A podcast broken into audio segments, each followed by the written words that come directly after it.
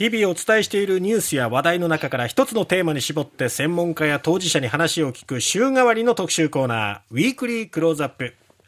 今週はすべてのビジネスパーソンに送るメッセージ。登録者数が100万人を超えながら3月末で配信が終了した YouTube チャンネル日経テレ東大学の人気対談番組なんで会社辞めたんですかの聞き手でご自身も2月末でテレビ東京を退社したこの方に話を聞いています。映像ディレクターの高橋弘樹さんです。誰にでも興味持てるっていうのはやっぱりその人と話をしていく中でこの人の面白い部分ってどこなんだろうなとかっていうのをこう掘り下げていくとこなのかなと思うんですけど価値観とか生き様にやっぱ興味があるというか、人生に興味があるんですよね。家ついてっていいですかも、う。ん、そうですし、えなんで会社のたんですかもそうですし、うん、あらゆるものにそうなんですけど、やってることと、その背景にあるなんかこう人生とかに興味があるんで、え、そういう意味で言うと結構、まあ全員人生じゃないですか。はい、なので、なんでその仕事してるのの抜けにやっぱりその人生があるので、そういう意味で言うと誰にでも興味持てるってなりますよね。うん。まあ、今回のなんで会社辞めたんですかっていう場合のインタビューの仕方と家ついていっていいですか？の仕方では誰に話を聞くかが分かってるのと分かってないのとで多分準備も違うと思うんですけども、うん、なんで会社辞めたんですかの場合はやっぱりインタビューの前に事前にやっぱ相当調べたりするんですか？いやいや、あんまりしない。あの、基本的な設定とか情報は調べておきますけれども、ええ、根本的に家ついていっていいですかもなんで会社辞めたんですかもあんまり変わらないと思います。あ、そうなんですか。うん、逆にでも相手のことをある程度知っとかないと不安になったりとかこう共通言語を持ってないととかっていう意識はないですか？ないですねそれは。おまあ教え教えてもらえばいいやと思うんですよね。なるほど。で逆にそこで相手の言葉を引き出して、まあ、聞いてる人見てる人にも分かりやすくするっていう。うん、まあ、僕が分かんないことは多分視聴者も分かんないと思うんですよね。うん、なのでそこなんか置き去りにして打ち合わせだったら別ですよ。打ち合わせだと、ええ、うちでやりますけど、うん、だけど、僕がわかんないことは、まあ、視聴者の方も普通はわからない可能性が高いんですよね。僕結構その、なんだろう。ちょうどいいところにいるっていうか、その、新聞基本読まないですし、そんなニュースも読んでないんで、ええ、そういう意味で言うと、ま、マスに向けて発信するとすると、ええ、まあ、これ分かんない人がいるっていうことなんか普通に恐れずに聞いた方がいいんじゃないかなっていうふうに思ってます。はあ。じゃあでもよくそういうスタンスで宇宙飛行士の野口さんとか経済学者の竹中さんとかこう対峙できましたね。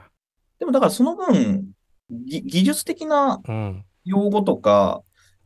そういうのはわからないですし、あの時事的なものはさっぱりわかんないんですけど、うん、でもなんか根本にあるものってあんま変わんないですよ。その論理的な思考とか、うん、まあいろんなこう哲学的な考えのパターンとか、あるいはこう生物学的なメカニズムとか、なんかそういうベースになる考えっていうのは、誰にでもこう当てはまるものとかっていうのあるので、まあそういうのをなんかこう、そういう本を読むのは好きですけどね。だからそういうベースの考えは持ってて、まあ、ベースの知識を持っといて、まあその専門分野についていちいち調べる必要ないなっていう気はしますけどね。あとこのやっぱタイトルがあるっていうのはいいですよね。なんで会社辞めたんですかっていうコンセプトがはっきりと明示されてるっていうのは話を聞きやすい部分もありますよね。おっしゃる通りですね。そこに向けて聞いてきゃいいだけの話なんで。うん、おっしゃる通りだと思います。うん。いや、逆に僕はもういろいろインタビューさせてもらうんですけど、場合によってはこう、作品について話を聞く場合とか、まあ、もしこれが高橋さんが書いた小説だったとしたら、やっぱりこう全部読んで、で、その作品がどういうことを表現したいのかっていうことをこう引き出したいなっていうインタビューになるんですよね。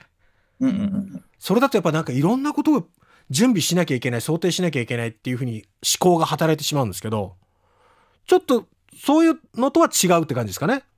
あ、まあでもまあそれを仕事として作品について話すのだとまあ確かに僕も見ますね。で、まあまあ前提として僕の場合はなんかその、むしろ見たり読んだりして好きだ、面白いと思った人呼ぶっていうスタンスなので、逆にそんな事前準備ないですけど、でも逆にこれ仕事として、確かにこの作品、また今回みたいにこの、例えばこの本の著者にインタビューしてくださいって仕事として言われたら、まあ読んだりはしますね、確かに。うん。まあその方が面白いですよね、確かに。うん。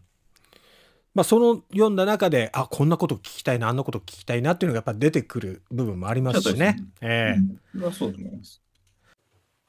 ということで、まあ、今回のこの「なんで会社辞めたんですか?」きっかけはまあ YouTube から始まってそれを書籍化したものですけれども、はい、まあ、あの、そうそうたるメンバーと対峙して話を聞いていく中で、やっぱいろんな言葉を引き出してる高橋さんってすごいなと改めて思ったんですけども、えー、そもそもの興味の原点としてはやっぱり人の生き様とか、まあ、人生観、うんうん、そこに興味を持っているということで、それに対してこう自分がその人の話を聞いてきて出てきた言葉の言葉尻であったりとか、まあそのニュアンスっていうのをしっかり捉えて、次のその質問に変えていくっていうやりとりで話が進んでいくんですよね。でもやっぱ会社を辞める、今もう終身雇用っていう時代がもう終わろうとしてるような時期に差し掛かって、まあ転職も珍しくなくなってきましたよね。そういう時に、まああの、人はなぜ会社を辞めようと思ったのかっていう、この本の話に触れるっていうのは、すごくなんか今の時代、有益なんじゃないのかなと思うんですよね。で、なかなか聞けないし。そうですよね。で、その会社を辞める決断ってやっぱその人の本当人生が現れるんですよね。変わりますからね、人生はね。何か、その、もう、やむにやまれぬ事情があってというよりは、うんうん、その、次に何か進もうとする、そのステップとしてやめようという、うん、そこには一体何があるのか、で、やっぱりそのためには何か事前に準備してたりするのか、それとも、もう思いつきでパンとやめる行動力が咲きましたのかとかね。そうですね。本当人それぞれで、あの、いろんなパターンがあるんだなと。今ね、人生ちょっとこうどうしようかな、この先って悩んでる人にとっても、このね、いろんな人の話っていうのは役に立つから興味深いですよね。まあ、宇宙飛行士の野口聡一さん、経済学者の竹中平蔵さん、うん、そして探検家の角畑祐介さん、うん、そして番組プロデューサーで活躍している佐久間信之さんなどなど、もう本当にね、あの、うん、今活躍している方々、そしてこれまでに素晴らしい実績を残してきた方々ばかりなので、はい、まあ、手に取って読んでみるのもいいんじゃないでしょうか。今日は映像ディレクター高橋弘樹さんに話を伺いました。